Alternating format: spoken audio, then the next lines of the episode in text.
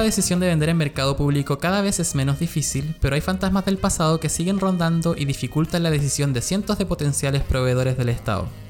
Para acabar con todos esos mitos, en este capítulo de orden de compra conversaremos con una especialista en el área para saber a qué nos enfrentamos cuando hablamos de vender productos y servicios al Estado. Hola a todas y todos, mi nombre es Jorge Rubio, soy encargado de los contenidos de Licita Lab y en este episodio derribamos los mitos de mercado público junto a Mabel Contreras, asesora y especialista en ventas públicas. ¿Cómo estás Mabel? Bienvenida a Orden de Compra. Hola Jorge, aquí Nuevamente. estamos de nuevo. Feliz de participar con ustedes en este tipo de, de actividades tan, tan necesarias para ir derribando algunos mitos sobre las ventas al Estado. En el primer capítulo que, estu- que estuviste invitada, obviamente conversamos de varios temas eh, que quizás se vayan a repetir en este capítulo, porque hay- en, en ese capítulo hablamos más como de los problemas de mercado público, los problemas más comunes, pero, pero prácticos a la vez. Pero en esta oportunidad, el tema que nos convoca más que nada son como esas dudas o esos, eh, como digamos, mitos Los mitos. Eh, quizás mentiras, muchos. cosas que de repente hay como eh, pensamientos que quizás pudieron haber surgido del funcionamiento antiguo de eh, las compras Sí. públicas, antes de mercado público quizás, o ya con mercado público, pero cuando aún era menos modernizado, donde a lo mejor los pagos eran más lentos, había toda una burocracia que no se hacía. Sí. o sea, que no se hace ahora, quizás, y que se han ido resolviendo con el tiempo, pero aún existen. ¿Cuáles son los principales miedos? Y esta misma pregunta te la hice en el primer capítulo. ¿Cuáles son los principales miedos que tienen los clientes o empresas que llegan a conversar contigo cuando, cuando están como interesadas en vender al Estado? Oye, temazo el de hoy día. De verdad que es como un clásico. Yo ya llevo haciendo asesorías unos dos, tres años y las preguntas son siempre las mismas. Entonces uno dice, ¿qué sucede? Que llevo dos años, voy a cumplir tres solamente en asesoría y las preguntas son las mismas. Y algo está pasando ahí. No sé si eh, la información falta que esté como más a la mano. Pero mira, una de las primeras que siempre surgen es cuando ya alguien tiene como el incentivo y las ganas de empezar a vender y se tiene que inscribir en la plataforma es, bueno, ¿y cuánto hay que pagar? Mm. cuánto hay que pagar y, cuán- y dónde tengo que subir la documentación de la empresa y cuántos años tiene que tener mi empresa para poder empezar a participar. Y el primer mito que vamos a derribar hoy día es el de las platas. No es necesario hacer un pago para yo poder participar de las ventas al Estado y presentar mis ofertas como proveedor. Claro, porque eh, antes, por ejemplo, se decía mucho o, o estaba el asunto este del tema del registro de proveedores. El registro Chile Proveedores, sí. Y antes se pagaba, o sea, se, se sigue pagando. Se sigue pagando. Pero la gente piensa que hay que tener ese requisito o cumplir con ese requisito previo para inscribirse al mercado público. Sí.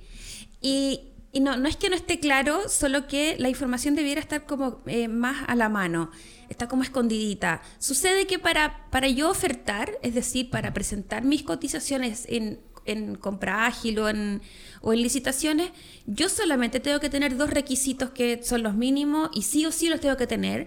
Y uno es estar em, formalizado en impuestos internos. Ya. De lo contrario, no se puede vender eh, al Estado. Y lo segundo es estar inscrito en la plataforma de mercadopúblico.cl. Más nada, no hay que pagar. No hay que estar en Chile Proveedores para yo poder descargar las bases de licitación, leerlas, presentar mis ofertas, participar en el foro, incluso adjudicar. Pero claro, tú dijiste, hay que pagar, todavía hay que pagar. Pero ¿cuándo hay que pagar? Ese es el Cuando tema. ese, ese, ahí está, si eso es todo. Solamente se tiene que pagar el registro de Chile Proveedores cuando te adjudicas una licitación en cuyas bases especifique que el requisito para contratar, es decir, para firmar el contrato adjudicado, es que estés en el registro de Chile Proveedores. Hay licitaciones que ni siquiera lo piden porque son muy bajitas en sus montos. Entonces, no todas piden ese requisito. Entonces, si yo tomo la licitación y leo y dice requisitos para contratar entre, a- entre varios es estar en Chile Proveedores, yo tengo que tener en mi norte que si yo adjudico, me dan un plazo de 10 días aproximadamente para hacer ese trámite que finalmente te demoras con 20 minutos porque es entrar al portal, eh, hacer el pago vía online y ya. Pero si no adjudicaste o no estás participando en ninguna licitación, puedes participar de todo lo demás. O sea, solamente es necesario cuando te lo piden y en el momento que... Y en el momento en que adjudicas. Adjudicaste. Sí, si no adjudicaste, ¿para qué? Ahora, no significa que no lo puedas hacer si tú quieres, lo puedes hacer. Ahí, yo me he topado con eh, emprendedores súper ñoños, donde dicen, no, no, no, no, yo quiero estar porque se sienten un poco más seguros sabiendo que están en Chile proveedores y ya, y tampoco es una cuota tan alta. Entonces, bueno, ya, es decisión de cada uno. Pero ahí derribemos eso, por favor. Si usted quiere vender solamente por compra ágil, señor emprendedor, señora emprendedora, no pague. No pague. Igual ahora, de hecho, el ingreso o la inscripción en mercado público es mucho más fácil porque desde, desde este mes de abril el, el, ingreso solo con clave única. Solo con clave única. Entonces, cualquier ciudadano puede entrar y hacerse una cuenta en mercado público. Yo lo he hecho varias veces como de entrar, por ejemplo, con mi clave única y te sale o te, aparece como un modal donde te dice que, no sé, este perfil está asociado a mi nombre como persona natural. Entonces tú apretas como, sale al tiro mi nombre y después puedo entrar y ver y cotizar. De hecho, estaba revisando el módulo de cotizaciones de compra ágil, eh, ver cómo funcionaba. Entonces es muy, es muy fácil ahora ser parte de mercado público. Sí, ahí también hay una barrera digital de todas maneras. Siempre me topo con, mm. con personas que les cuesta mucho en la plataforma, a pesar de que es una plataforma muy básica, en el buen sentido de la palabra. No es una plataforma súper compleja, es muy intuitiva. Ah, yo pincho aquí, acá puedo aplicar un filtro por región, aquí un, filtro por comprador. Eh, la verdad no es, no, está pensada para que sea muy simple y aún así nos encontramos con personas que eh, no, se manejan en, el lenguaje digital y, y, como que hasta ahí llegan, digamos, no después al final eh, esa relación de proveedor del Estado no prospera porque todo es a través del portal, las licitaciones, los convenios marcos, la tienda, los reclamos, la facturación, todo es electrónico hoy en día. Claro. Ahora, el tema del pago, cuando ya se hace y se necesita hacer el pago de Chile proveedores, ¿ese es un arancel único o se renueva? ¿Cómo, es como el funcionamiento? Porque se sabe que es muy mínimo, casi como... 20 lucas es lo más bajo. Cuando la empresa es un poco más grande ya la plataforma te calcula un, extra, pero son como 20 mil y fracción al año. Y, o sea, por 12 meses, no año calendario. Y tú incluso puedes pagar igual que el permiso de circulación. Seis meses, eh, pagar la mitad y a los seis meses después, en el siguiente semestre, puedes cancelar la otra mitad. En caso como de que no, vayas a continuar. Claro, a lo mejor tú decides que, que, estás probando, te adjudicaste y no quieres hacer un gasto muy alto. Eh, pensemos que acá hay, hay, hay, pymes que adjudican y son eh, empresas muy pequeñitas, empresas familiares que funcionan desde sus casas y, y, logran familiarizarse con la plataforma y logran conseguir negocios, pero no dejan de ser empresas muy pequeñitas. Es donde de circo pobre, les digo yo, ahí todos hacen de todo, todos son contadores, vendedores, administradores. Entonces, claro, ahí cada luca que sale tiene que estar súper bien calculada. Entonces, 20 mil pesos por estar inscrito en Chile Proveedores para adjudicarte un negocio, no me parece que sea un monto tan, tan elevado. No es tan descabellado, pero claro, lo bueno es que, como tú bien decías, solamente se paga o ese gasto se hace solo cuando es necesario. Cuando sea necesario. Si lo quiere pagar antes, adelante, no hay problema, pero si no lo quiere pagar, espérese a que se gane un contrato y ahí lo pagan y ahí se inscriben. Antes no es necesario.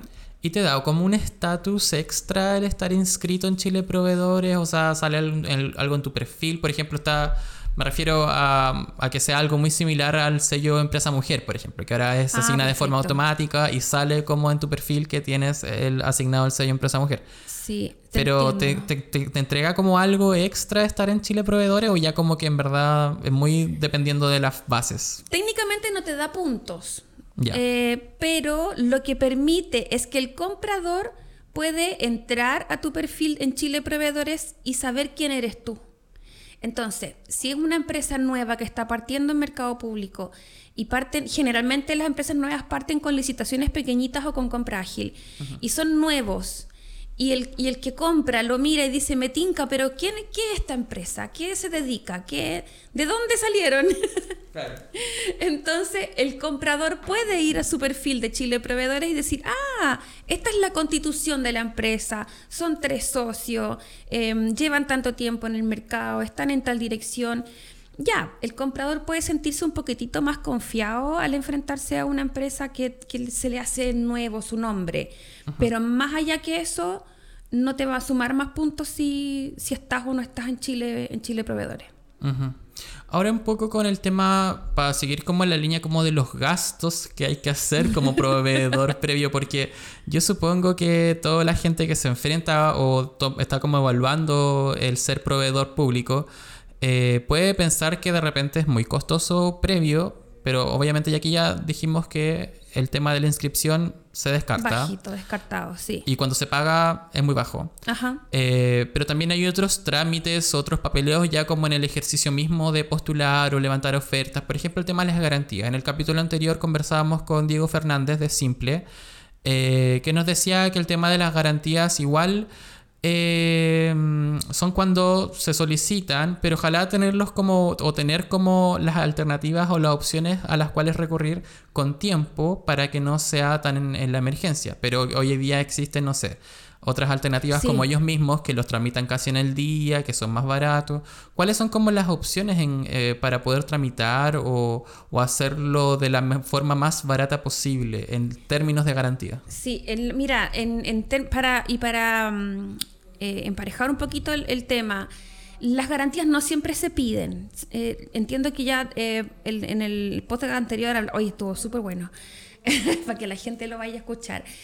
Em, efectivamente, no siempre se piden garantías cuando la licitación es muy pequeñita o bien lo que se está comprando en la licitación son temas simples que no requieren mayor complejidad no es un contrato en el que se extienda en el tiempo, por ejemplo, algo básico, en muchas ocasiones no piden ningún tipo de garantía. Entonces derribemos también esa idea equivocada de que, pucha, cada vez que licitemos vamos a tener que comprar garantías. No, no, las bases no siempre piden, o a veces de las dos garantías que existentes, que es la de mm, sería de la oferta y fin cumplimiento del contrato, a veces solo piden una, a veces ninguna. Y cuando el contrato ya es un poquito más contundente, derechamente van a pedir las dos. Lo más económico, por lo que me han comentado los mismos clientes, son las garantías electrónicas. Y, y, son más simples también en su tramitación, porque la bancaria, tú tienes que tener el dinero en el banco o lo tienes que llevar en el minuto. La bancaria no, siempre te la van a entregar en el mismo día, te la pueden entregar al día siguiente. Y a la chilena nos falta el que va a última hora a sacar su garantía. Entonces, eh, ojo con eso, entre paréntesis, no solamente por el tiempo que se gasta, sino que me ha pasado con, en una que otra ocasión que la garantía queda mal hecha y en hacerla de ah. nuevo quedan fuera porque no les da el tiempo. Entonces después la culpa es de la, del banco que se equivocó. No, señores. La garantía está escrita desde el día uno en las bases de licitación. Y si ya decidió participar, no espere a último día para ir a sacar su garantía. Sáquenla con tiempo. Si la decisión ya está tomada, ¿qué más da? Entonces, dicho eso, las garantías eh, bancarias son un poco más complejas porque son un poco más caras y porque te van a quitar tiempo. Hay que ir a, hay que ir a pedirla personalmente y después hay que ir a retirarla personalmente y después hay que ir a entregarla al organismo que está comprando. Entonces en temas de tiempo también es medio fregado. Y además que igual te inmoviliza capital que muchas veces necesitas utilizar y en el momento en el que de repente no te adjudicas, quedó esa plata congelada ahí. Ahí queda. Y después te demoras en ir a retirarla porque hay plazos para ir a retirar las garantías. Entonces eh, pasan los días y son lucas extras que tú estás desembolsando. En cambio, la electrónica eh, las haces en ¿qué? media hora, 20 minutos, lo que te demoras en completar el formulario en línea, eh, como lo, vieron, lo vimos en el capítulo anterior. Después eh, se hace el pago ahí mismo en línea y, listo, descargas tu PDF y lo subes a la, a la plataforma o lo mandas al correo. Ojo, también ahí a veces hay licitaciones que aceptan garantías electrónicas, pero hay que mandarlas a un correo, no basta con subirlas a la carpeta administrativa. Entonces, ojo, porque no sea que no la mandes por correo y también quedes fuera. Y esas son más económicas y son más rápidas de sacar. Y como uno es uno el que las redacta, hay un menor margen de error. Porque uno está ahí como muy pendiente de escribir exactamente la glosa que dice las bases y que sea la vista y que y etcétera. Entonces sí, yo recomiendo las garantías electrónicas por lejos. Y además que hay aseguradoras como Simple o Wanag o hay varias más opciones eh, que están especializadas también en compras públicas, entonces obviamente te ayudan o te orientan con que cumplas todas las bases, que cumplan todos los requisitos, etcétera. Sí, ya están familiarizados, uno les dice necesito una una garantía para una licitación. Listo, ¿es pública? Sí, pública. Listo, y ya saben perfectamente los requisitos que tiene que tener. Ahora, volviendo como a lo más general y a este como primer enfrentamiento que tienen eh, las empresas más nuevas o las empresas que ya tienen experiencia como vendiendo a otros a privados, por ejemplo, a otro tipo de clientes. Pero ¿qué piensa la gente cuando, cuando se habla de compras públicas? ¿Qué te ha pasado a ti cuando eh, llegan a ti, obviamente, y te escuchan hablar, eh, saben que eres eh, como especialista en compras públicas. ¿Qué se piensa? ¿Cuál es como la idea como general que tiene el imaginario colectivo sobre las compras públicas o las ventas públicas? Es divertido porque dicen, no, es que aquí hay plata, el, el Estado compra mucho, y es cierto, el Estado compra mucho y compra siempre y todos los días Em, pero dicen compra mucho, pero es tan complejo y es tan difícil y seguro que está todo arreglado. Entonces van con todo el ímpetu porque les llama la atención los negocios que pueden adjudicar, pero ya traen una, ya antes de, de dar un pie adelante, ya traen una mochila pesadísima. Es que, no, es que las licitaciones siempre están arregladas, se la ganan siempre los mismos. Em, es que es muy difícil, es que las bases seguro están hechas a la medida de otro proveedor, es que las garantías, carísima, carísima la garantía, que creen que las garantías son súper altas. Eh, y todo lo que hemos conversado hasta ahora, traen al tiro esa mochila, entonces antes de yo decir nada, ya me, me, ponen arriba de la mesa una serie de problemáticas que son siempre las mismas. Nadie inventa la... A mí nadie me ha traído un problema distinto a lo que te estoy comentando. Em, siempre son la, en la misma lista de, que, de quejas. Así se va cumpliendo un check. Entonces, uno ya tiene como la respuesta a la frase hecha. Y yo hasta me puedo adelantar y decirle, no, no hay que pagar, no, las garantías no las piden siempre, el Estado sí paga, por favor, em, estos son los que menos pagan, estos son los que más pagan. Eh, ay, de eso tengo que comentarte luego, porque otro tema, el, tema de los pagos. Pero traen una mochila y se la, se la arman solos, porque yo les pregunto, ¿quién se lo, ¿de dónde lo sacó? Esa idea, ¿quién, ¿a usted le pasó? No, yo todavía no hago nada. Entonces, ¿de dónde saca que tiene que pagar? No, es que yo sé lo que me dijeron, es que eso es lo que yo sabía o que los, si no estoy en el convenio marco no voy a lograr ninguna venta. Pero ¿de dónde saco eso? Y la verdad es que yo mismo se pisan la cola porque dicen, bueno, en realidad ni siquiera me acuerdo de dónde saqué la idea, ya, porque es tantos años pensando lo mismo. Y empresas grandes, Jorge, sabes que yo he conversado con mm. empresas ya así a nivel nacional y no, yo no le vendo al Estado porque el Estado no paga. Entonces yo les digo, tú tienes un área de facturación que ya se la quisiera cualquier empresa mediana o pequeña. Tienes un área de cobranza, tienes ejecutivos especializados. El Estado sí paga 30 días y tú dejas de vender solo porque piensas que el Estado no paga. Y, son empresas que tienen capacidad para contratar un equipo incluso que se dedique a compras públicas, a buscar, a postular, a armar y todo. Exacto, y si el organismo no le paga al, día 30 y le paga al 40, tiene de espalda financiera de más para soportar esos 10 días de retraso y aún así ellos tienen la convicción de que es un problema cobrarle al Estado. Y, se restan. Y, si pasa eso con los más grandes, imagínate de ahí para abajo. Entonces siempre yo tengo que partir... Em, bajando un poco esa, esa expectativa negativa, esa frustración que vienen de la nada y decirle antes de explicarle la normativa, bajemos un poco esta, esta intensidad y el Estado si está pagando a 30 días, las garantías no siempre se solicitan y no hay que pagar eh, necesariamente para poder empezar con las ventas al Estado. Ya, y con esa cancha ya más amigable ya se puede empezar a trabajar. Y sabes que se logran resultados casi inmediatamente. Bueno, a ustedes también les pasa. Al, al, mes siguiente los proveedores ya están empezando a vender y después ya se olvidan de mi existencia, ya no me vuelven a llamar. Porque, porque ya entendieron que no era la gran cosa. Claro, pero, pero ahí también está como la gracia misma, como de, de quizás como pasar o tener conversaciones con, con- con gente como tú, que está como siempre eh, acercando el sistema a proveedores, a empresas grandes y chicas que quieren buscar otras alternativas de Sí. ingreso y sobre todo y ven en mercado público una gran eh, alternativa, una, un gran mar, mar de oportunidades, porque siempre hay negocios y, lo hemos conversado siempre de eso. Hay cada cosa. Hace un tiempo le fui a hacer una asesoría a una empresa que tenía eh, una plataforma del voto electrónico. Y hasta yo me sorprendí. Dije yo, ¿en serio el Estado compra voto electrónico? Sí, me dice, sí compran. Eh, poco, pero compran los sindicatos, compran las empresas. Oye, tienes razón. Entonces, hay cada cosa que se compra a través del portal eh, que yo diría que son muy pocos los rubros que podrían decir, no, yo aquí no tengo cabida. Todos tienen alguna, alguna oportunidad. Hay otro cliente que hace eventos infantiles. Y claro, dos veces al año eh, se le llena la agenda para el Día del Niño y para Navidad, pero se le llena la agenda.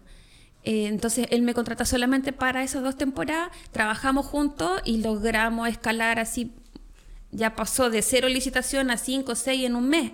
Wow. Entonces, claro, solo porque aprenden que no, en realidad, todo lo que hemos hablado se puede. Y así que ahora estamos esperando junio, julio para empezar de nuevo a trabajar con este chico Claro. que hace los eventos infantiles. Entonces, sí, se puede, pero hay que bajar ese nega- esa cosa negativa que tiene el mercado público.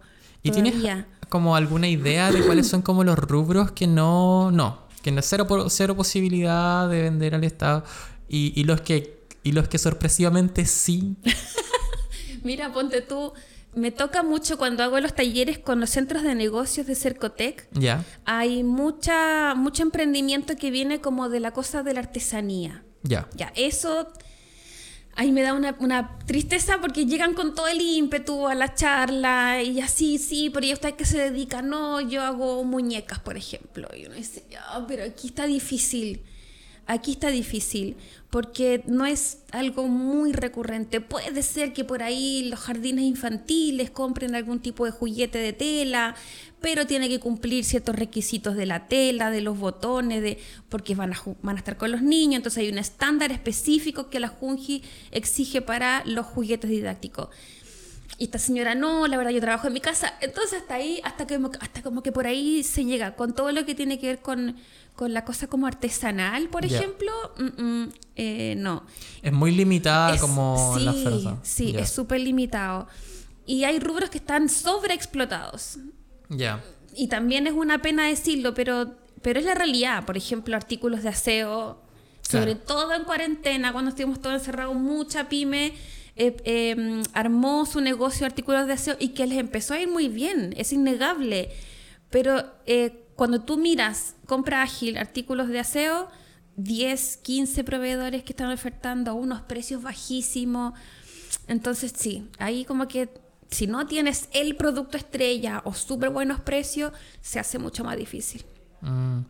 O sea, ahí también está como la parte más como negra de, Sí. de- de la misma compra ágil, porque compra ágil se nació como una modalidad para poder fomentar la participación, la competitividad, pero hasta el momento, claro, ha ido funcionando súper bien, ha, ha ido, ha, ha existido como una especie de boom, Es un boom, sí. pero hay, claro, mercados que están sobre, sobreexplotados como el de salud, como el de aseo que dices tú, Artículos de escritorio. artículos de escritorio. Entonces ahí hay quizás como buscar la, la alternativa o quizás el rubro, si es que están como explorando también. ¿no? Sí, sí, sí, definitivamente hay algunos rubros que ya están como sobrepoblados y si van a partir, yo no les recomendaría que, que- o sea, si alguien quiere empezar a venderle algo al Estado, por favor, artículos de aseo, yo le diría que, que lo deje un poquito de lado porque ya está como saturado, va a tener que competir eh, por precio, está, está muy difícil. Y me imagino con distribuidoras grandísimas también. pues, que son- Tien- sí,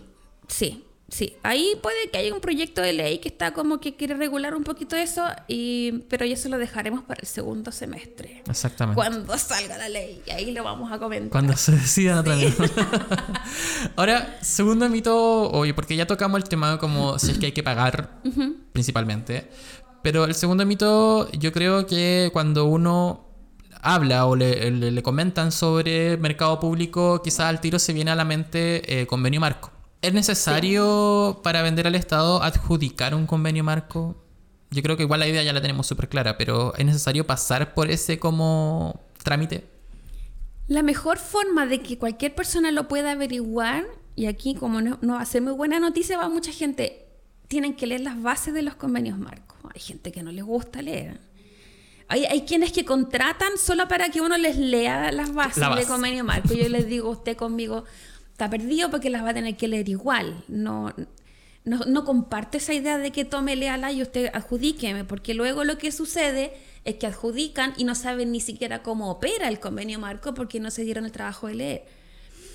Aquí hay que leer las bases de licitación del convenio marco y hay que informarse, y en eso la plataforma de ustedes apoya muchísimo, sobre cómo está el mercado en cuanto a las órdenes de compra de los convenios marco. Porque los convenios marco han ido mutando eh, en el tiempo. Tenemos que pensar que un convenio marco es un traje a la medida del, del organismo público, no del proveedor. Entonces, cuando surgen voces que dicen, ah, pero es que esto beneficia a unos proveedores por sobre otros, ojo ahí. El objetivo no es ir haciéndole un favor a los proveedores. El objetivo del convenio marco, el principal objetivo del convenio marco, es conseguir el mayor valor por dinero y es conseguir el mejor producto al menor precio posible.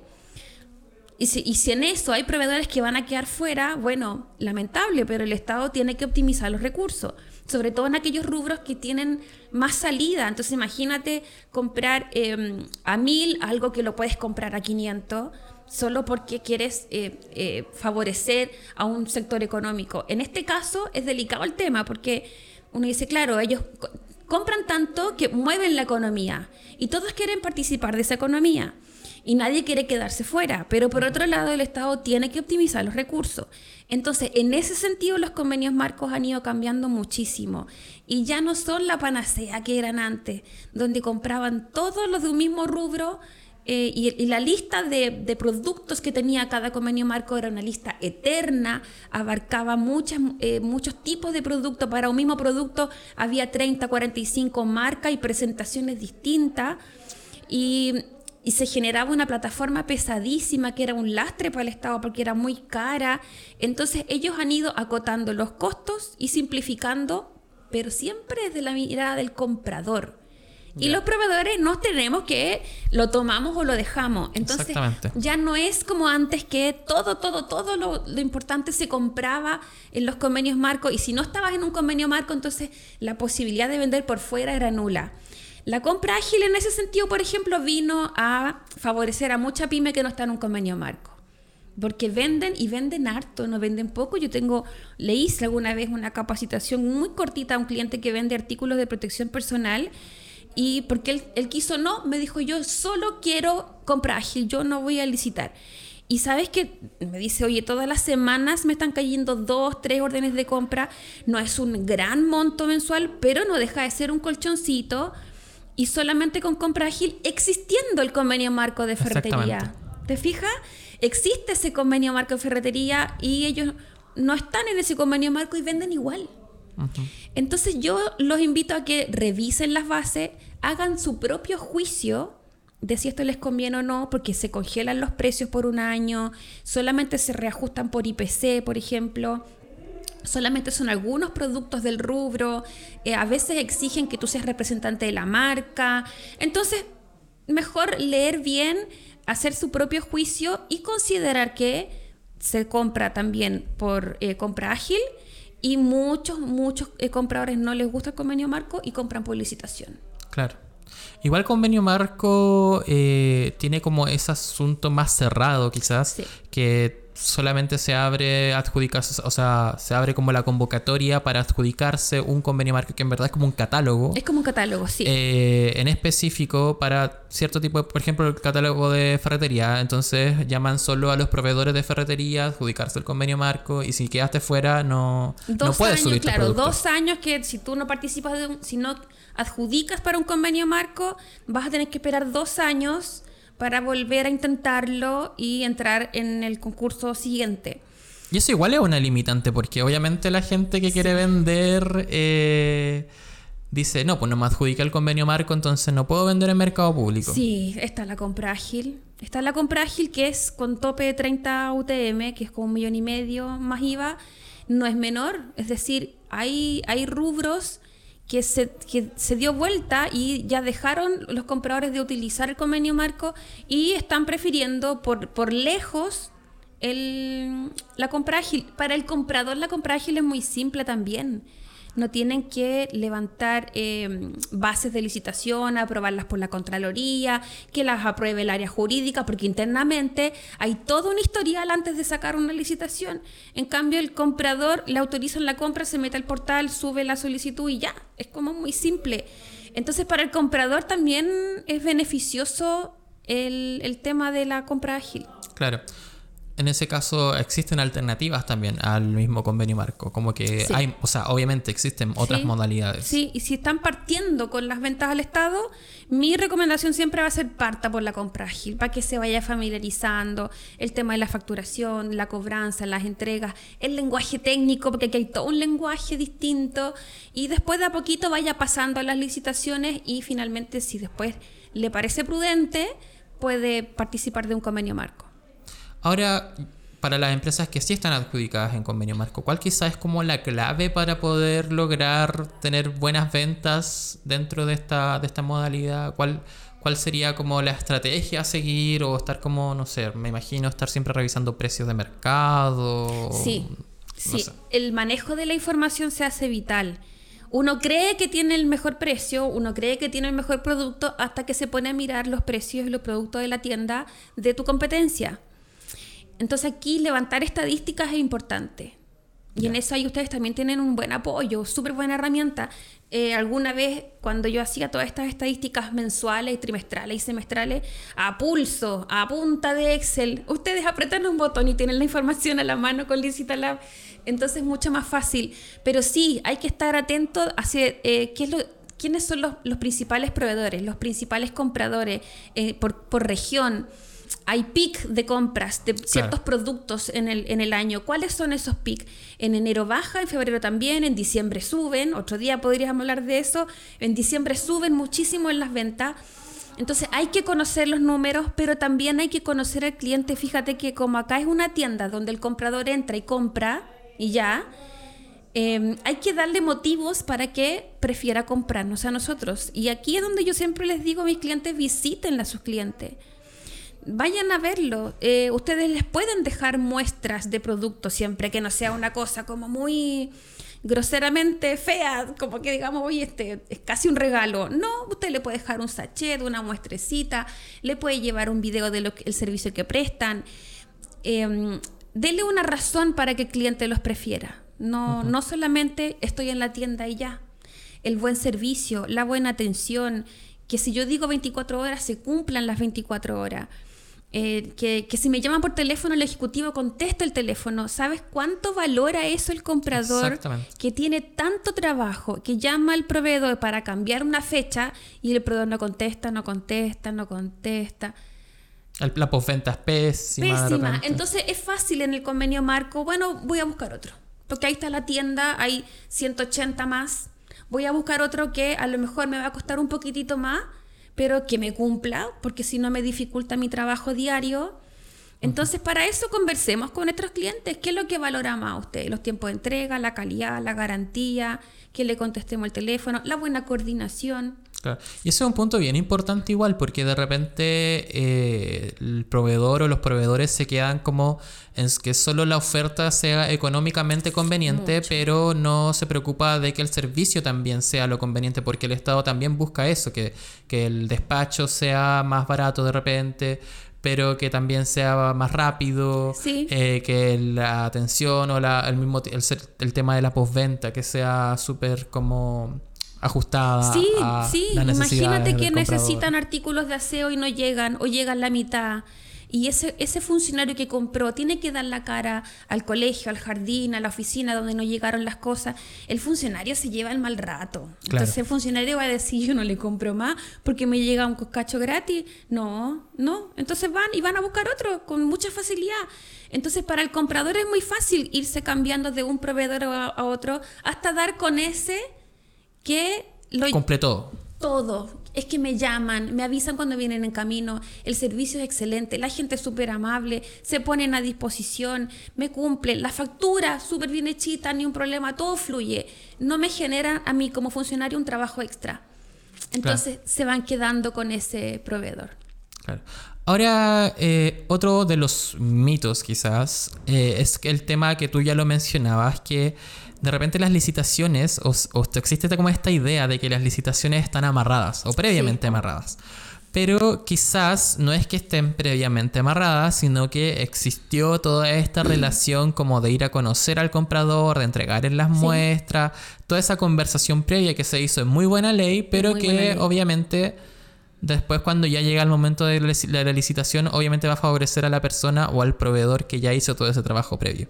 ¿Es realmente existe ¿Es cierto ese tema de las, de las licitaciones amarradas? Obviamente no, yo creo. Es, a ver, o es difícil el tema. Existe, se da. Si no, no vamos a tapar el sol con un dedo porque si no te van a llegar comentarios ahí al, al, al podcast en YouTube de un montón de experiencias negativas. Me consta, sí, hay, hay mucha licitación que está, que está arreglada y hay muchas, muchas, muchas que no. Ya pero arregladas como en, negro y en blanco. claro, por ejemplo, mira, para bien y para mal, yo, me, yo trato de ponerme siempre en los zapatos del funcionario que compra y el que compra y tiene que contratar un servicio de catering tú quieres el mejor, no quieres un sándwich frío, no quieres un café de mala calidad o que el vaso se, se, rompe con facilidad. Entonces tú tratas de poner en tus bases de licitación el que más se parece a ese proveedor que siempre te cumple. Entonces claramente porque uno dice, no puedo fallar. No puedo fallar y traigo un proveedor nuevo y, y el catering es de mala calidad y yo tengo uno que trabaja súper bien. Entonces yo como comprador voy a tratar de hacer, perfilar mis bases para que se asemejen lo más posible a ese proveedor que yo sé que entrega un buen servicio. Y eso se puede replicar a todo tipo de productos y servicios. Hasta ahí, francamente, no sé si el comprador está haciendo... Porque todos quieren... Imagínate que tú tuvieras que en tu casa licitar cada cosa que tú quieres tienes que el arreglo de un techo y lo tuvieras que licitar, pero te gusta el, el, el, caballero que siempre te ha hecho la pega. Entonces tú vas a tratar, por supuesto, si es súper natural. Yo creo que lo malo está es cuando el proveedor empieza a meter la cola y, y, prácticamente le toman la manito y le escriben las bases. Ya hay una línea ahí difícil de, de, definir hasta dónde influye eh, un proveedor.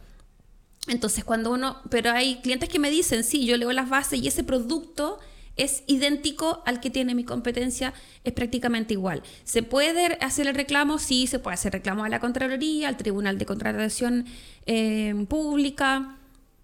Eh, sí, se pueden, y, si es, muy evidente, entonces uno tiene todas las de la ley para decir, oye, esta licitación se tiene que caer, porque esto prácticamente es un traje a la medida del proveedor. Exactamente. Pero sabes qué, no son, no son, no es una constante. Yo diría que la mayoría están bien pensadas y están bien hechas.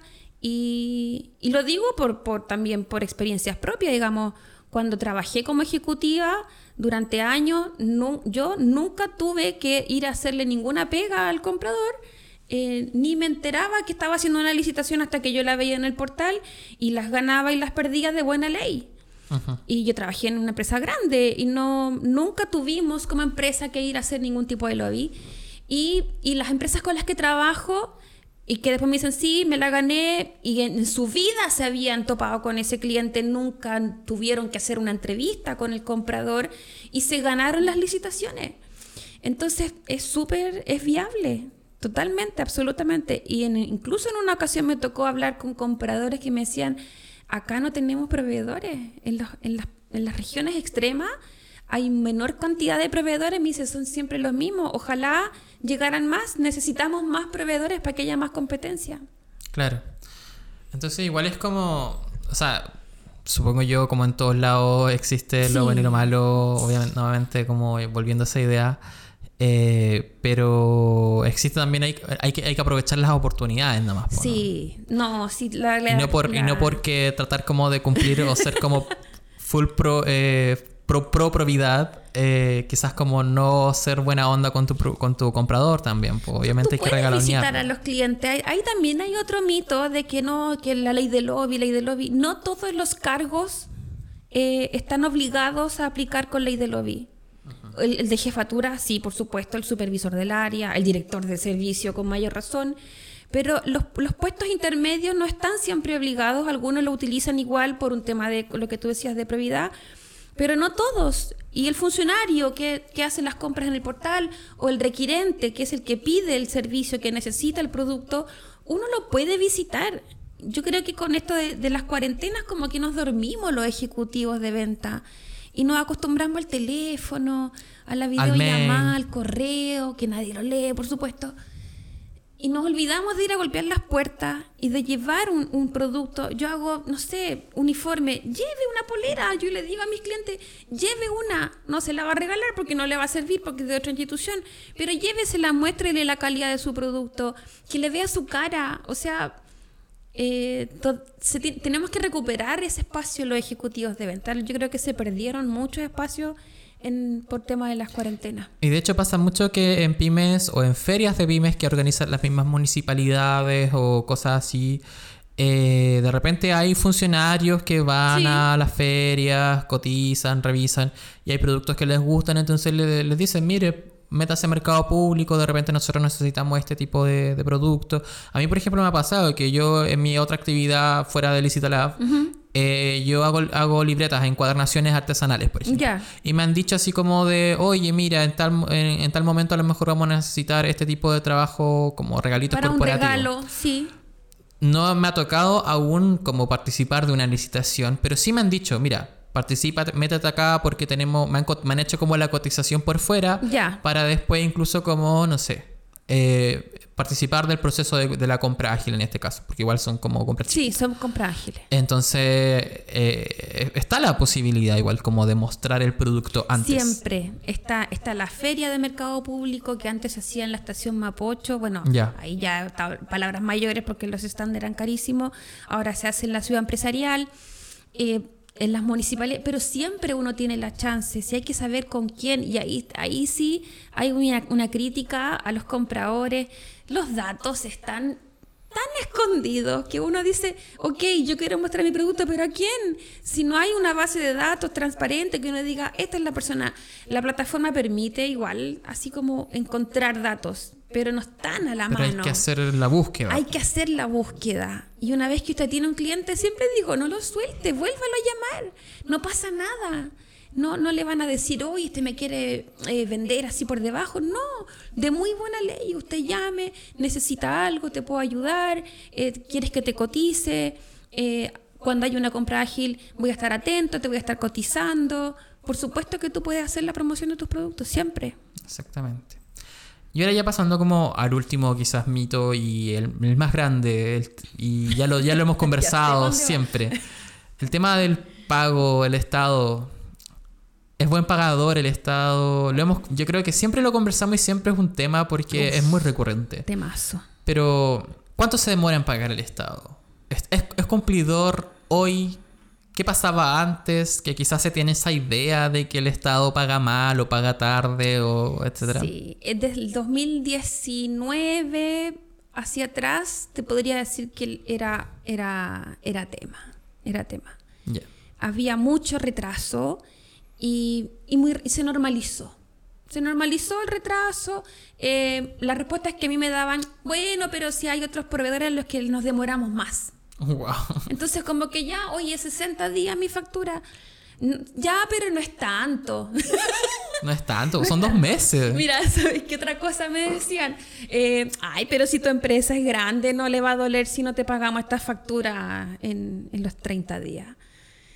Entonces, si uno suspendía el servicio, ya, ahí como que, ok, Se perfecto, se podían apurar un poco. Y si no, hacían la bicicleta y le compraban a otro y empezaban a acumular deudas por todos los proveedores hasta que se le acababan los proveedores, no estoy exagerando, se le acababan sus proveedores y tenían que empezar a pagar. Entonces, Del 2019 para atrás, más o menos, eh, existía un escenario bastante desfavorable y efectivamente las empresas que tenían más espalda financiera se podían permitir este nivel de deuda, pero la pequeña y mediana empresa no, porque ahí hay que pagar sueldos, imposiciones y los ingresos no son tantos como para soportar ese nivel de deuda.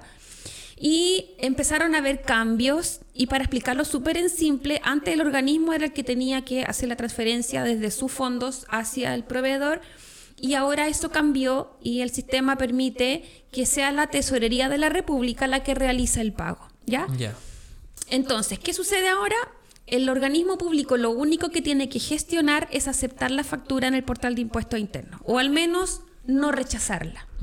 Hace su recepción conforme, el proveedor emite la factura, la factura se, sube al portal, no hay reparo, por lo tanto no se rechaza y eh, ocho días después de emitir la factura, Tesorería, la plataforma, digamos, pero una forma de explicarlo, Tesorería ve que esa factura está válidamente emitida y Tesorería la paga.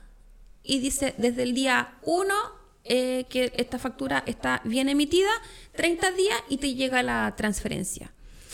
Entonces, dos días más, dos días menos, el Estado está pagando en términos generales y en términos importantes a 30 días. Los hospitales, por ejemplo, están pagando a 30 días. Y era, eso era impensado hace varios años atrás, que sí, eran, eran deudas, eran unas deudas que se iban acumulando, era horroroso. Ahora pagan a 30. Y estamos hablando que igual los hospitales son uno de los rubros más importantes, pues salud sobre todo. Salud es lo que más compra, sí. Eh, las Fuerzas Armadas también, bueno, yo siempre en general han sido súper ordenados en todo, así como lo, que mi experiencia personal siempre ha sido positiva en ese sentido. Administrativamente son muy metódicos, muy ordenados. Yo creo que las municipalidades ahí tienen un, están un poquito al debe y en algunos casos un poquito harto al debe. Es que igual depende mucho como del gobierno local, también como de la administración, la alcaldía, que siempre van cambiando. Lo que pasa es que las administraciones tienen su, sus leyes propias. Exactamente. Entonces, hay una burocracia y a veces burocracia excesiva dentro del hospital, perdón, dentro de las municipalidades y, a veces eh, incluso los cargos están no muy bien definidos, los roles.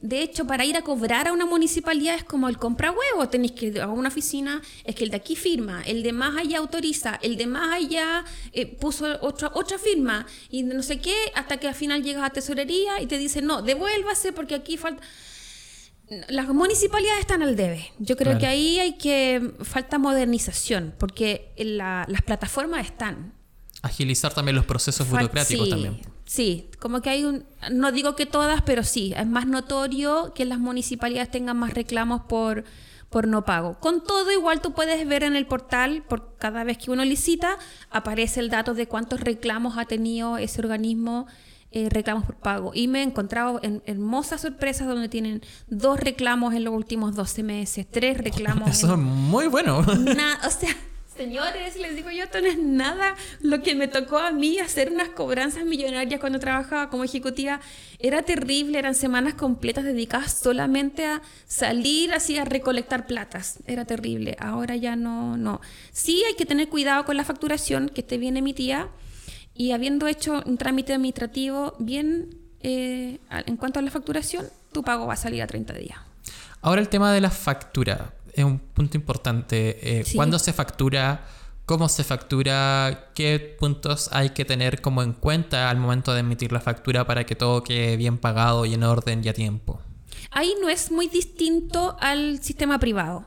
Ya. Porque cuando uno le emite una factura entre privados, eh, uno le pregunta siempre al cliente alguna glosa en particular, tiene que decir algo porque a veces tiene que ver con un proyecto, a veces un departamento, entonces sí, esto va, qué sé yo, al, departamento tanto, entonces póngale ahí tal cosa. No es muy distinto a eso. La, mm, la facturación, si tiene alguna observación, va a venir escrita en la orden de compra. Si, si, necesita el cliente que se la manden a un correo en particular, va a estar escrito en la orden de compra y con todo siempre le puedes preguntar a tu cliente, oye, voy a facturar. ¿Alguna observación? Algo que tú quieres que vaya, es importante la pregunta, porque cliente se le puede olvidar darte las instrucciones y efectivamente a veces necesitan que diga, por ejemplo, esto corresponde al fondo regional eh, o pertenece a un proyecto y necesitan que vaya en la glosa. Pero hasta ahí no es muy distinto al, al, sistema, al sistema privado. Sí hay un documento que se llama recepción conforme, que es un documento interno del organismo público, del comprador, y es el documento que dice yo recibí conforme los productos o recibí conforme el servicio según lo acordado y, el, y, el, funcionario que acepta o rechaza la factura tiene que tener ese documento a la mano para rechazar o aceptar.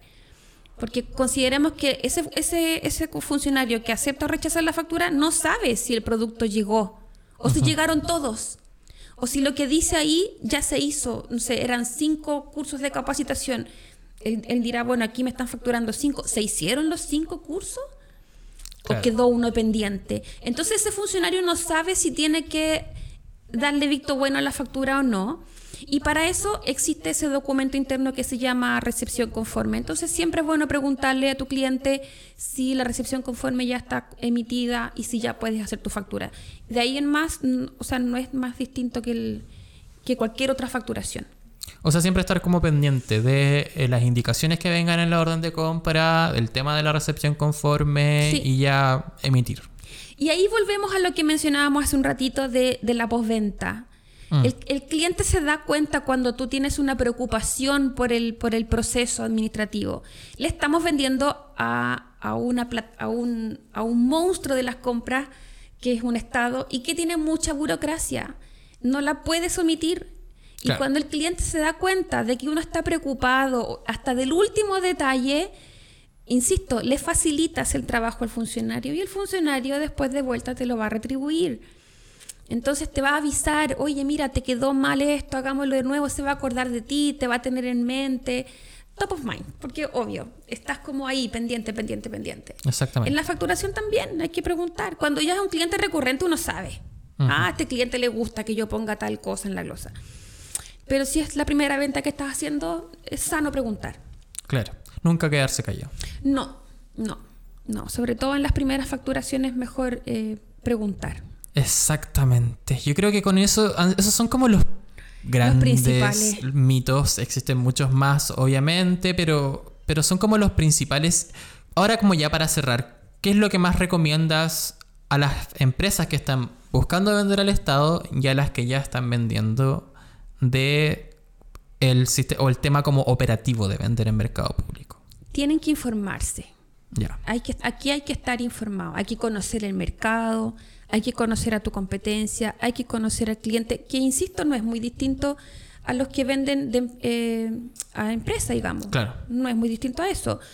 Ahí también hay que conocer el mercado. La diferencia está que como las compras son públicas y las data es pública, es, la puedes encontrar. Tú puedes hacer en un ratito, sobre todo con Licitalab, puedes levantar la información y decir, estos son mis principales eh, competidores, mis principales clientes, el producto estrella, el, que tiene el precio más bajo, eh, yo lo tengo mucho más alto. Es más fácil informarse porque la información está ahí en la plataforma. Hay que informarse y hay que conocer todo esto que estamos conversando, la normativa, la metodología. Em, el, reglamento de compras públicas, dele una miradita. Si se quiere dedicar a esto así con, con, con gana, hay que partir informado. Lo peor que puede hacer un proveedor es echarle para adelante improvisando, a ver si resulta. Esto no resulta, esto es una planificación. El análisis de datos es importante. Súper, súper. Yo diría que es como vital, no podéis partir a ciega. Porque muchos dicen, no, yo creo que el Estado no compra esto. Revisamos la data y resulta que sí.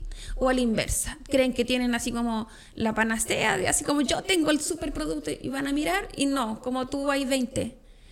Entonces prepárate, prepara tu oferta de valor. Pero tienes que tener la información a la mano, si no vas a ciega. Y después, ¿qué es lo que me dicen? No, esto está todo arreglado. esto no resulta, es muy difícil. Y es que no se prepara. Se me cayeron las ventas y no sé qué está pasando. No, esto no sirve, no sirve. Muchas gracias, Mabel, por toda esta conversación que hemos tenido. Siempre es interesante hablar contigo sobre compras públicas porque hay, como una pasión al respecto igual de todo este sistema que, nos llena o que siempre está lleno de oportunidades y que nos abruma y nos llena de emociones a mucha, a mucha gente, yo creo. No, gracias a ti por la invitación. Yo feliz, me encanta hablar de estos temas. Eh, las compras públicas son un tema bien poco sexy, la verdad, es como medio aburrido y uno trata de hacerlo entretenido, de hacerlo dinámico. Eh, así que te agradezco un montón la invitación y aquí quedo a disposición para cualquier otra conversa que quieran hacer. ¿Dónde te encontremos en redes sociales para que para la gente quiera, quiera, quiera como agendar alguna asesoría contigo? En LinkedIn. Y ahí tengo publicado mi teléfono también, así que yo feliz. Mabel Contreras. Mabel Contreras, sí, me encuentran en LinkedIn, ahí en mi perfil está mi número de teléfono, o me pueden escribir. eh, Está el Instagram también, ¿o no? Que es Ventas Mercado Público. ¿o no Ventas lo usas? mercado público, sí, ese lo utilizo más cuando tengo que dar talleres eh, abiertos. Eh, de hecho, el lunes tenemos uno sobre licitaciones, así que ahí me pueden buscar en ventas públicas. Eso Ah, ya, pues, porque esto va a salir quizás en dos semanas más. Sí, en mayo tengo agendado, creo Ah, que ya. el 10 y el 11, otro taller abierto. ah, perfecto. con Cercotec, con Cercotec de San Bernardo. Entonces, la fecha, los links, los horarios, yo los voy publicando en mi cuenta de Instagram, porque ahí están los clientes de los centros de negocios de Cercotec, que son como los más interesados. De todas maneras, estos talleres son abiertos, entra cualquiera, así que ahí pueden estar revisando las próximas fechas de los talleres. Pero ya temas más, más duros, información más gruesa, la voy transmitiendo a través de mi De cuenta de LinkedIn. Sí. Ya, súper. Y también a nosotros nos encuentran en todas las redes sociales. Estamos en LinkedIn también, estamos en Facebook, en Instagram, como Licita Lab, donde estamos actualizando sobre todos los temas de interés para los proveedores del Estado. También estamos subiendo las cuñas de los podcasts de orden de compra. Y obviamente este podcast los, lo escuchas en eh, las principales plataformas de streaming como Spotify, Apple Podcasts, Deezer, YouTube, etc. Siempre como orden de compra, el podcast de las compras y ventas públicas. Excelente. Acá en Chile y en Perú por, Gran- hasta el momento. Gran iniciativa, gran iniciativa. Muchas gracias nuevamente, Gracias, Mabel, Jorge. por aceptar la invitación. Mi nombre es Jorge Rubio, encargado de los contenidos de Licita Lab, y nos escuchamos en 15 días más en un nuevo episodio de Orden de Compra. Hasta luego.